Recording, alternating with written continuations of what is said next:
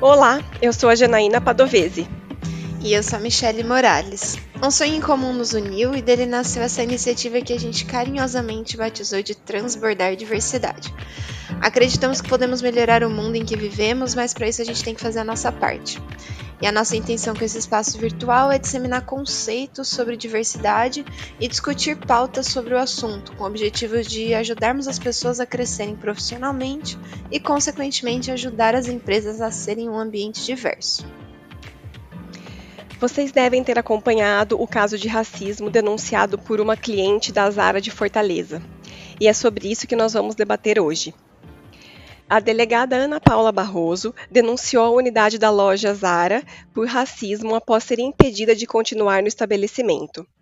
O caso aconteceu em Fortaleza no dia 14 de setembro, mas ganhou repercussão na mídia agora, com o avanço das investigações. A loja alega que solicitou a saída da agente porque ela não utilizava máscara. Mas a polícia divulgou imagens internas da loja que mostram outros clientes, na maioria brancos, sendo atendidos mesmo sem utilizar a máscara. A polícia indiciou o gerente Bruno Felipe Simões Antônio por racismo. A advogada Tahara Rodrigues, integrante da Comissão de Promoção da Igualdade Racial da Ordem dos Advogados do Brasil no Ceará, explicou que o crime de racismo pode gerar reclusão de 1 a 3 anos e multa ao funcionário. Mas o valor da indenização é determinado pelo Poder Judiciário. O inquérito da polícia não apontou nenhum indiciamento diretamente à loja. Contudo, duas entidades do movimento negro entraram com uma ação civil pública na Justiça do Ceará pedindo 40 milhões de indenização à empresa.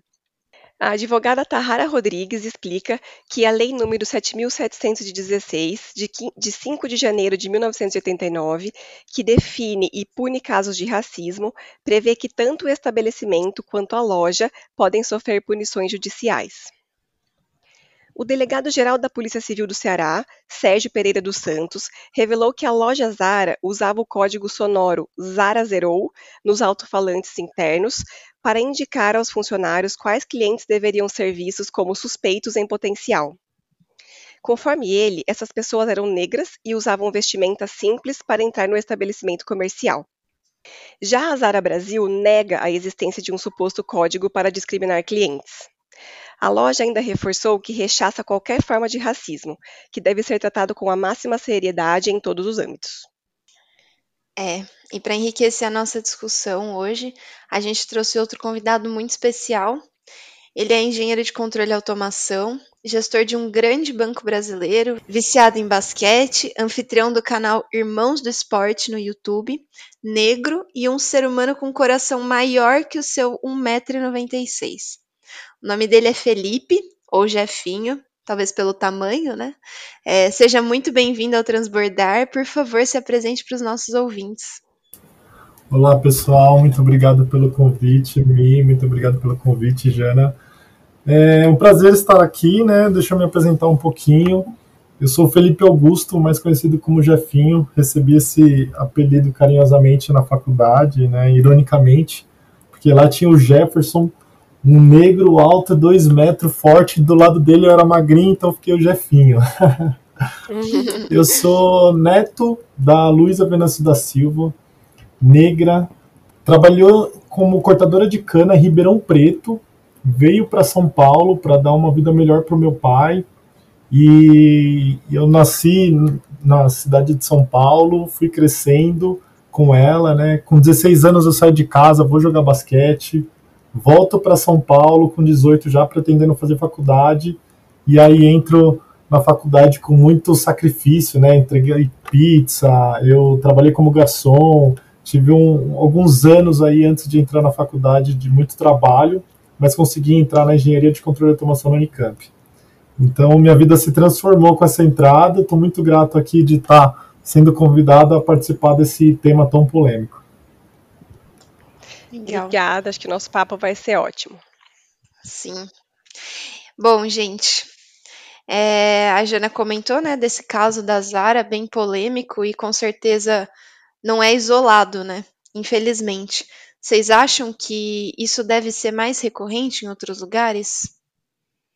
Que, assim... Bom, eu acredito que realmente não é um fato isolado, né? É, a diferença é o poder das pessoas que a gente tem hoje. hoje. Hoje a gente tem um celular na mão que filma, né?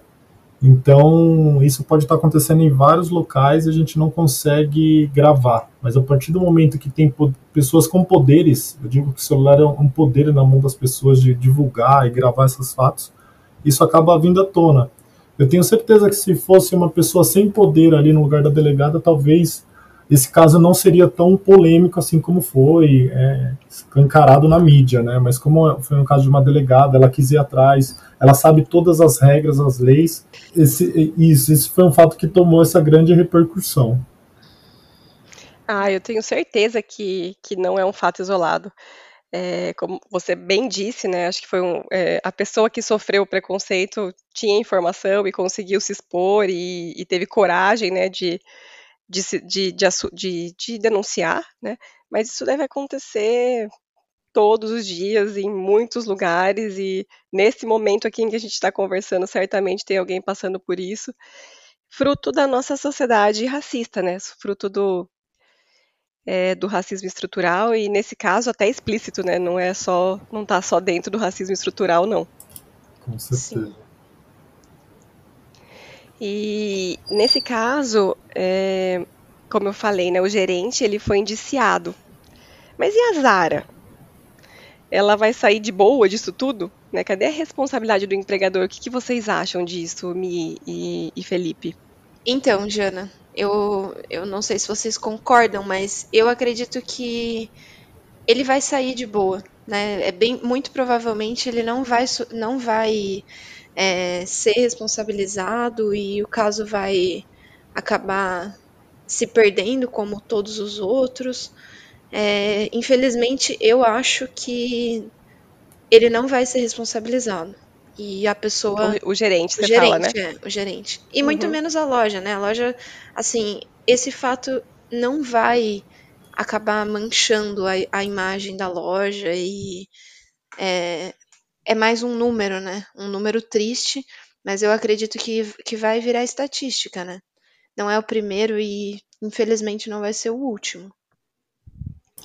Realmente eu concordo, Mi, porque ainda mais que para você comprovar o racismo aqui no Brasil é bem difícil, né?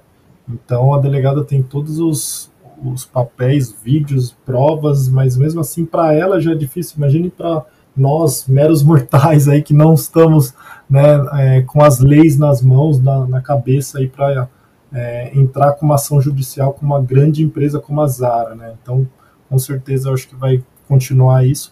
Mas, por outro lado, gente, eu, levo, eu levanto um ponto aqui. É, o Carrefour, por exemplo, quando teve aquele caso do Carrefour, o Carrefour perdeu 2 bilhões de reais. O Carrefour teve algumas outras é, políticas para é, combater esse racismo. Então eles, eles contrataram um diretor negro, né, para a parte de, de, da estrutura dele, do dire, de, dentro do corpo da diretoria deles. Eles, eles fizeram esse processo seletivo do trainee para os negros para incentivar essa entrada dos negros no corpo de liderança da, do Carrefour.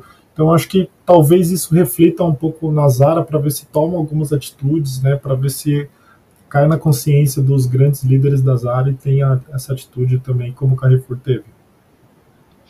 É, eu, eu espero que esse gerente, sim, né, seja, seja punido pelo, pelo crime que ele cometeu. E acho que a Zara não pode sair disso livre, não. Né? Se a Zara já foi envolvida em, outros, em outras polêmicas no passado, né? E continua sendo uma loja muito grande. É, mas, né, é, você colocou uma, um, uma, um ponto de vista bacana na história, né? O Carrefour tomou, né? Assim, houve um, um, problema com o Carrefour e eles fizeram ações. E tomara que a Zara faça também, né? Então a gente consegue ver, acho que talvez um, uma luz no fim do túnel. Sim. É, eles estão com. Eles estão, acho que o, o Felipe colocou muito bem colocado, eles estão com uma oportunidade boa, né? É, de pegar esse fato horrível e acabar revertendo a favor da empresa, né? Não sei se é o melhor, né? Porque a gente sabe que, sim, eu particularmente não compro coisas na Zara desde aquela outra polêmica que envolvia o trabalho escravo, enfim. Mas eles estão com uma oportunidade de, por exemplo, reverter, né? Essa, essa situação. Basta saber se eles estão dispostos e se eles enxergam que isso é um, uma situação que precisa né, ser revertida, enfim. Porque a, a primeira alegação deles é de tirar né, o corpo fora, enfim, a Zara alegou que não fez nada, que não tem, não, não faz nenhum tipo de tratamento diferenciado. Acho que é o que todas as empresas fariam nesse caso, né? Mas agora Sim. eles têm a oportunidade de reverter, né? A esperança. E, e, e tem que ganhar repercussão, né? Tem que ganhar repercussão mesmo. Né, a gente está falando aqui que esses casos acontecem todos os dias, mas nem todos vão para a mídia. Mas os que vão para a mídia tem que, né, tem vistos, que ter né? grande repercussão, Sim. porque acaba sendo é, um exemplo para outras empresas de como não ser, né, do que Sim. não fazer. E, e de, uma, de, de, de uma forma ou de outra, elas, que elas acabem tomando ações internas antes, antes que isso aconteça dentro de casa, né, dentro da casa delas. Exatamente. E aí volto, reforça o poder do celular de gravações, né? Então as empresas é, cuidam muito das marcas, né? Da, do que, que ela tem no mercado, o que, que ela criou dentro do mercado. Então o medo de passar por uma situação dessa acaba conscientizando outras empresas, né? Que deveria ser algo natural, não de, de sentir medo por ser é, penalizada. Sim, a gente até já tratou em alguns outros episódios a questão dessa tomada de consciência da importância, né, da, dos temas de diversidade e inclusão dentro das empresas, e muitas delas entram pelas portas. Tem três portas, né? Não vou lembrar exatamente o termo que ele usa, mas uma delas é, é a porta da dor, né? Assim, e eu acho que a gente pode fazer uma associação com, com essa situação, né? Assim, a, a empresa não precisa entrar, não precisa tomar uma atitude é, de conscientização e de valorização da diversidade depois de um fato como esse, né? Que isso sirva de exemplo para as outras que ainda não se conscientizaram ou que tenham atitudes parecidas, que tomem né, a, a conhecimento, enfim, tomem a, a atitude de mudar isso, né? Que isso fique também de exemplo para as que ainda não expuseram isso, porque muito provavelmente muitas outras empresas têm, né, alguma conduta como essa. E complementando, é, eu até falei agora há pouco, né, que eu deixei de comprar quando teve aquele caso do trabalho escravo tal. Mas vocês concordam com essa atitude? Será que isso, isso resolve ou será que a gente precisa fazer alguma coisa a mais? O que, que vocês acham? Eu acredito que isso ajuda, né, principalmente as pessoas que estão em volta, né? Então as pessoas do seu convívio social, você abraçando a causa, né, dessa dessa situação, acho que acaba comovendo as outras pessoas em, poxa, vou entrar ali na Zara, vou entrar em outra loja que eu sei que não passou por isso, enfim. Eu acho que é, esse é o meu ponto de vista, né? Eu acho que acaba ajudando mas não resolve, não é algo que vai fazer resolver, que a Zara não vai ter mais isso, não. Eu acho que realmente precisa ter uma precisa ter a punição, né? Primeiro de tudo a punição para dar como exemplo, né, para as outras empresas, para qualquer outra pessoa e continuar essa essa acho que esse engajamento, né, que a gente está tendo nos tempos atuais contra esses atos de racismo. É, eu acho que assim é o mínimo que a gente deve fazer como, como cidadão, né? É, se tem uma empresa que não está alinhada com os, com os nossos princípios, a gente tem que parar de consumir. É a única forma que a gente tem de, de, de acabar com, né, de, de, de, digamos, de fazer justiça, assim, como cidadão. É, na verdade, não é a única. É, uma delas, né? Mínimo, né? É uma delas. É, mas a gente tem que tem, a gente tem que conseguir, na minha opinião, olhar um pouco mais, né? Então, eu como eu Janaína sou sou uma cidadã, mas dentro de uma empresa eu ocupo um, um outro espaço, né? Então, o que, que eu posso fazer dentro da empresa em que eu trabalho para diminuir a questão do, do racismo, né, para promover ações antirracistas. Os, os líderes, os gestores que podem contratar as pessoas, ou tá, não tem cargo de liderança, mas o simples fato de você é, respeitar um colega negro, combater as piadas, é, enfim, acho que são muitas ações que a gente, como indivíduo, pode fazer, e sem contar nas políticas públicas, nas políticas privadas, que a gente precisa começar a exigir né, que aconteçam. Sim.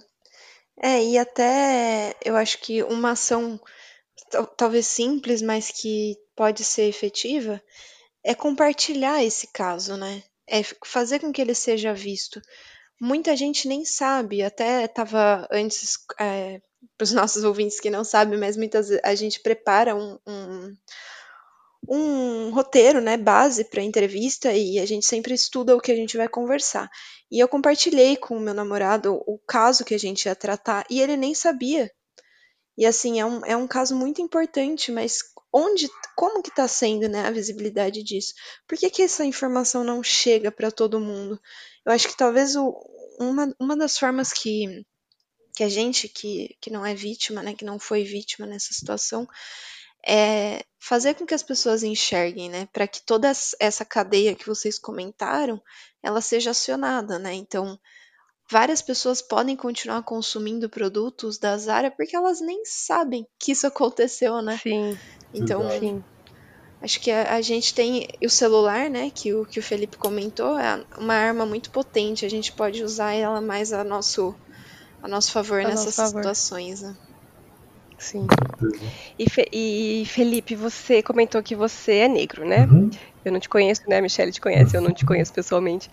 É, você já teve alguma experiência desse tipo na sua vida? Como é que foi? Como é que foi para você, se você já teve? Já, já. Até pegando um gancho do que você tinha falado, Jana, sobre as piadas, né? Então, quando você é pequeno ali tem as piadas de racismo e você nem presta muita atenção. Quando você vai crescendo e vai pô, analisando e aí você vê o quanto que tem de racismo para na sociedade.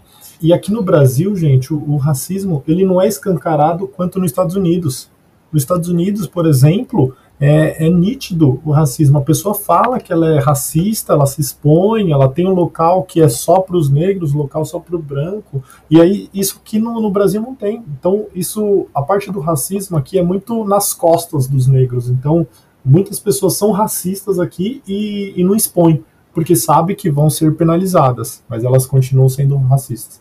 E aí trazendo uma experiência aqui da minha vida, putz, eu tive inúmeras é, é, situações, né, que eu sofri racismo. Em shopping já fui seguido por segurança, né, shopping, shopping grandes como Higienópolis, é, shopping como Iguatemi, shopping grandes aqui na cidade de São Paulo. É, quando eu fui morar no Sul também, teve alguns casos lá. E na faculdade, na própria faculdade, quando eu entrei, eu lembro que teve um, um jogo, né, que eu estava jogando, e aí fizeram um som de. Quando eu fui sacar, né? Eu tava jogando vôlei, quando eu fui sacar, fizeram um som de polícia, tipo, como se fosse é, que eu tava fazendo alguma coisa errada ali jogando o vôlei, sabe? E aí, Nossa. poxa, foi uma situação bem, bem ruim, assim, porque imagina, você tá ali numa, numa, praticando esporte como novo, né, calouro na faculdade e a pessoa faz isso. E, poxa, teve outros episódios, até na, mesmo na, tem um mês, duas semanas, vamos dizer assim, acho que duas semanas. É, tem duas semanas que eu tava jogando basquete e uma pessoa na torcida negra me chamou de macaco. Olha só. Aí a pessoa é Meu negra, Deus. o moleque era negro, né? E, pô, ele fazendo isso, ele nem sabe a história dos antepassados, o que, que os escravos sofreram para conseguir libertar tudo isso que aconteceu, sabe? Então, é, é lamentável, mas já passei por muitas experiências e luto hoje muito para meus filhos e netos não terem que passar por isso. É, a gente já até comentou num outro episódio essa, essa questão que você trouxe do, do racismo ser velado, né? Assim, ser, dele não estar tá escancarado. É, a gente fez uma, uma discussão sobre isso, que talvez esse seja o maior problema né, do Brasil, porque como ele é tão. Ele é tão. Não é tão escancarado, né? Como ele é tão velado, as pessoas não acham que elas são racistas. Uhum. Então, acho que isso é, é, um, é um grande problema do brasileiro, né? Ele está enraizado, ele, tá, ele é estrutural. E aí você fala que uma pessoa é racista, ela fica revoltada porque ela não se assume racista, né? Na verdade, todos somos racistas. Acho que é, o primeiro passo para que a gente consiga melhorar isso é entender que a gente é racista, né? E, e aí conseguir mudar, tentar tomar as atitudes que precisam ser tomadas, né? E a gente sabe, Felipe, é, das abordagens, né? Você até comentou do barulho de polícia no jogo e é sempre muito marcante isso, né? Eles sempre tentam fazer essa ligação do, das abordagens policiais contra os negros. Muitos a gente tem visto, né, recentemente os casos que estão sendo expostos. É, o ato de denunciar, eu acho que um caso como esse, ele exige coragem, né? Porque o sistema todo é racista, como a gente sabe. Mas como que a gente faz para vencer?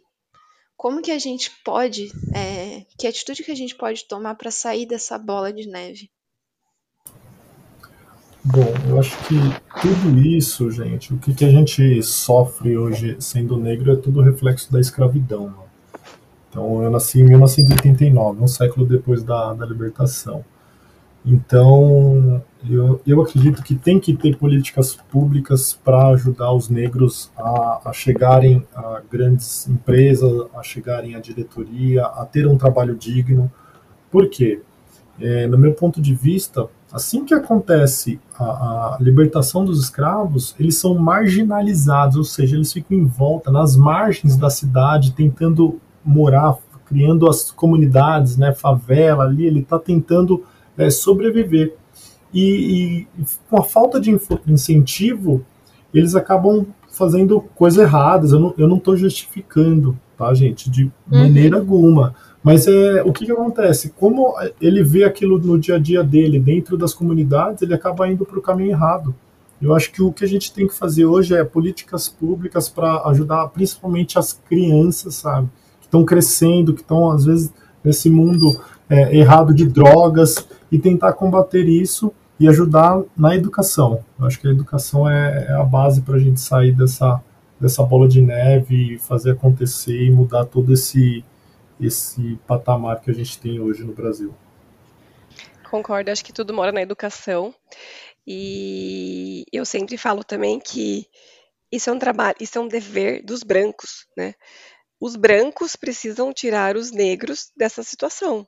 Né? A gente conversou com a Camila no episódio passado e ela trouxe um dado, né, de que a população, a porcentagem da população mais pobre do Brasil é esmagadoramente negra, né? Então, é, a gente, os brancos têm que conseguir tirar os negros dessa situação. Né? Não, não é um problema dos, dos, dos, negros, é um problema de todo mundo. E aí, como é, como é que a gente vai fazer isso? Educação. Né? A gente precisa conversar sobre esse assunto, a gente precisa escutar podcast, né? transbordar, a gente precisa ler, enfim, a gente precisa sair e enxergar os nossos privilégios brancos e, juntos, caminharmos para ações que melhorem a condição dos negros. Sim, Concordo. É... Mas vamos voltar aqui um pouco para o mundo empresarial, né? Você, Felipe, atua como gestor né, de, uma, de um grande banco, como a gente já disse no início. E tendo isso em vista, o que, que você acha que está faltando nas empresas hoje com relação ao combate ao racismo? Bacana, Janaína. Excelente pergunta. É, hoje eu acho que falta em algumas empresas é, mostrar os números reais, sabe, de, dos, dos, da liderança das empresas, da quantidade de negros nas empresas. Eu trabalhava numa empresa do setor automotivo que ela falava que 50% da, dos, dos trabalhadores, dos empregados, eram negros, né? acho que era até mais de 50%, não lembro o número exato. Mas quando você entrava na área administrativa, você via de cada 100, 200 pessoas, você via uma pessoa negra, duas no máximo. Né? Eu lembro que nesse, nessa empresa, por que acontece isso? Né? Porque na linha de produção tinha muito negros, mas na, na administração em si não tinha. Então isso não estava refletindo. E eu lembro que eu fui convidado para uma convenção, convenção de executivos, né? Isso aí os líderes do, ban do banco, ó, tô com o banco na cabeça. Isso aí os líderes dessa empresa, né? Na, nessa convenção veio o pessoal da África do Sul, né? Foi um, um evento muito marcante, muito legal. E uma das palestrantes falaram assim: é legal, vocês falaram aqui da, da igualdade é, igualdade de gênero, né, é, é, PCDs, né, que tem que estar tá trabalhando com os PCDs. E o, os negros aqui da empresa, levanta a mão. Nossa, gente, sem brincadeira, acho que tinha umas 300 pessoas na sala, assim, no auditório ali, lá uns 20 levantaram as, as mãos, assim, 30 no máximo, assim, sabe? Então é, é muito pouco. Eu acho que a prim primeira coisa que tem que fazer é expor a realidade, né? Hoje eu estou trabalhando dentro do Banco Itaú, sou gerente no Itaú, tenho o maior orgulho de estar trabalhando no Itaú, porque lá, é, quando eu não trabalhava lá, tinha o Blacks at Itaú, né, que eles chamam. E eu sempre me interessei, quando eu entrei no, no Itaú, eu até achava que há muitos anos tinha esse programa, mas esse programa é recente, que é um incentivo dos negros na liderança, incentivo dos negros para fazerem mentorias, para crescerem na carreira, né, e, e não só do, do, dessa parte de, de incentivos, mas tentar entender também a situação da pessoa, né, para ajudá-la, enfim, família. Eu acho que tudo isso é, tem que ser levado em consideração e tem que ser pauta nas é, grandes empresas. É, é o, a gente brinca, né, que é o indicador melancia. Uhum. Por fora tá verde, Exato. por dentro tá vermelho. Perfeito. Nossa, eu nunca tinha ouvido essa, Juliana. Perfeito, é isso mesmo. É, e representatividade importa sim, né? É, a gente tem que ter as pessoas que representem os, os minorizados em cargos de tomada de decisão, né?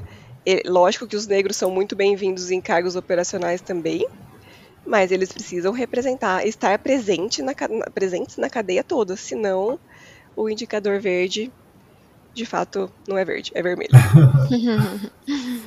Então, me dando continuidade nesse tema da abordagem das polícias contra os negros, né?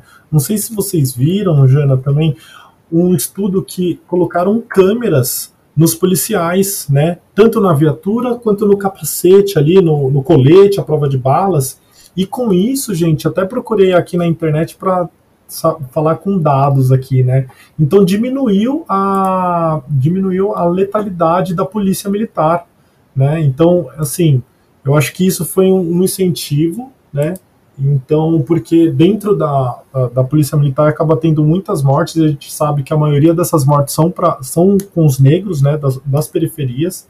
Então, o número aqui ó, caiu em 54% em São Paulo né? Quando, quando o policial militar tem uma, uma câmera na farda, né?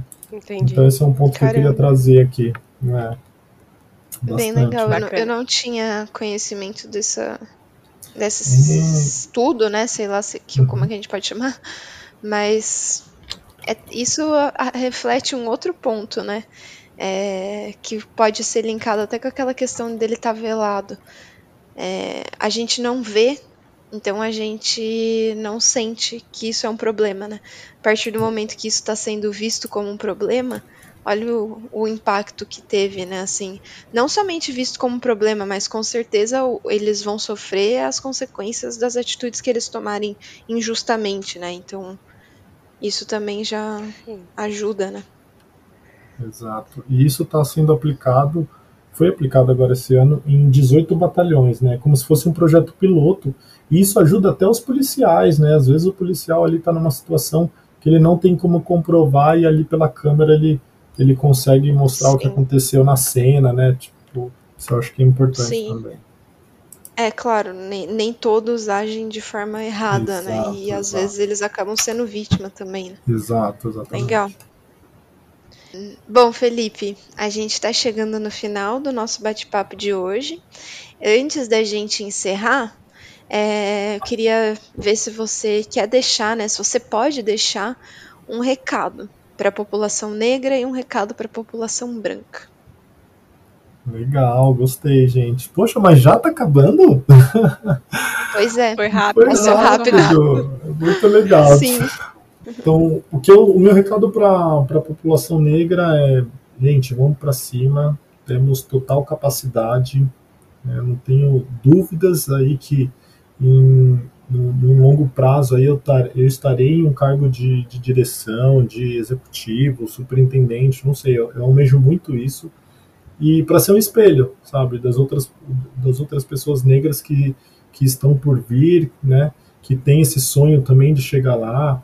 Então, é, se alinhe com as empresas que estão voltadas para isso, né?